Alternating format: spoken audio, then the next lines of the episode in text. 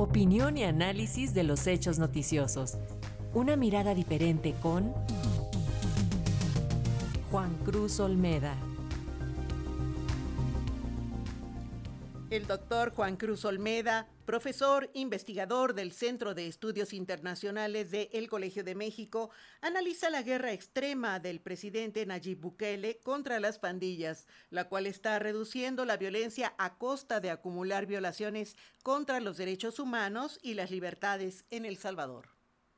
Nayib Bukele, presidente de El Salvador de 2019, no es alguien que pase desapercibido él mismo ha hecho un culto en mostrarse como un líder diferente al resto de la clase política que gobernó su país desde el final de la guerra civil y construyó su ascenso al poder criticando a quienes se ubican tanto a la izquierda como a la derecha del espectro ideológico. De hecho, su victoria en las elecciones de dicho año puso fin al bipartidismo que había definido a la política salvadoreña durante décadas. El pasado empresario de Bukele, su juventud, la utilización constante de las redes sociales y un estilo desfachatado lo hicieron aparecer como una rara avis en la política salvadoreña durante la campaña que lo llevó al poder y su victoria marcó un antes y un después. Pero sin duda son las políticas implementadas desde que ocupa el máximo cargo y el deterioro sostenido del sistema democrático lo que han llevado a que El Salvador ocupe el interés para el resto de la región. En el pasado reciente, la inauguración de una mega cárcel de alta seguridad y el traslado a la misma de miles de pandilleros detenidos en los últimos meses han vuelto a poner a Bukele en la primera plana de los periódicos y reavivado la discusión respecto de la mejor forma de combatir a la inseguridad y al crimen en América Latina. De hecho, en las semanas que siguieron al anuncio, no faltaron las constantes declaraciones de diversos políticos de la región respecto de la necesidad de copiar el modelo Bukele de mano dura. Tampoco estuvieron ausentes las críticas, alegando que el esquema se sostiene en la reiterada violación de los derechos humanos y que ignora las causas de raíz que promueven la violencia, como la falta de educación y de oportunidades. De hecho, el presidente de Colombia, Gustavo Petro, fue explícito en denunciar el camino emprendido por El Salvador. Como síntoma de nuestros tiempos, esto dio lugar a respuestas de Bukele vía Twitter y derivó en una discusión en la que ambos presidentes se enfrascaron en dicha red social. Para entender la situación, quizás valga la pena retortarnos al pasado y destacar que durante las últimas décadas la violencia y el crimen han sido uno de los problemas irresolubles de El Salvador. Detrás de esta tendencia ha estado el crecimiento de las pandillas omaras, que hicieron de la extorsión una de sus fuentes más redituables de ingresos. Las disputas entre distintas pandillas, los ajustes de cuentas y los castigos a quienes no lograban pagar sus cuotas se traducían de manera inevitable en una elevada cifra de asesinatos, que llevaron a que el país centroamericano se convirtiera por años en uno de los países más violentos del mundo. Y las extorsiones se volvieron tan comunes que hasta alcanzaban a los pequeños comerciantes y vendedores callejeros.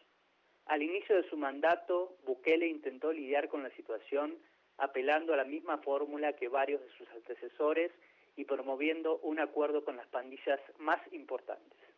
Si bien esto se tradujo en una caída sustantiva de los asesinatos, el pacto duró poco y esta ruptura derivó en una ola de violencia que llevó a que en un solo día se produjera una cifra récord de muertes.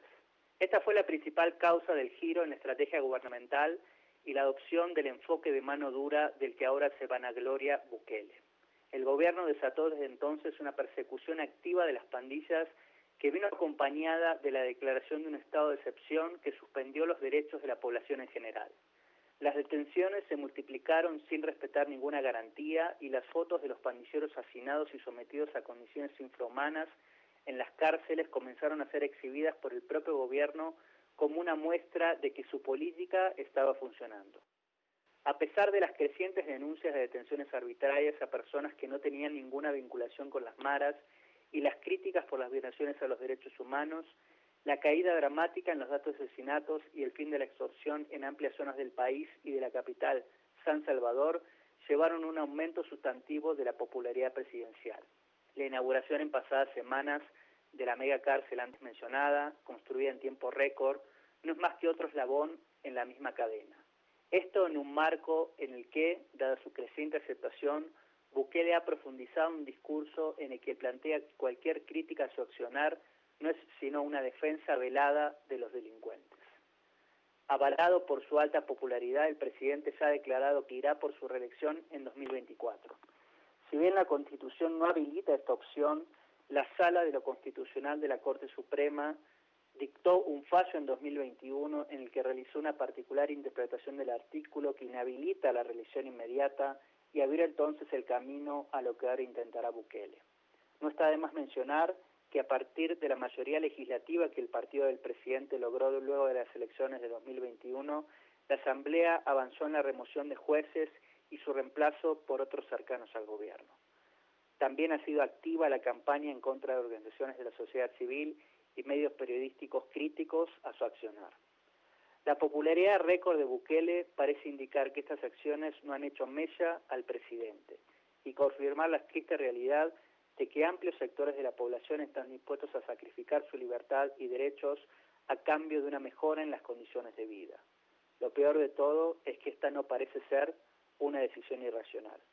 Para Radio Educación, Juan Cruz Olmeda, profesor investigador del Centro de Estudios Internacionales del Colegio de México.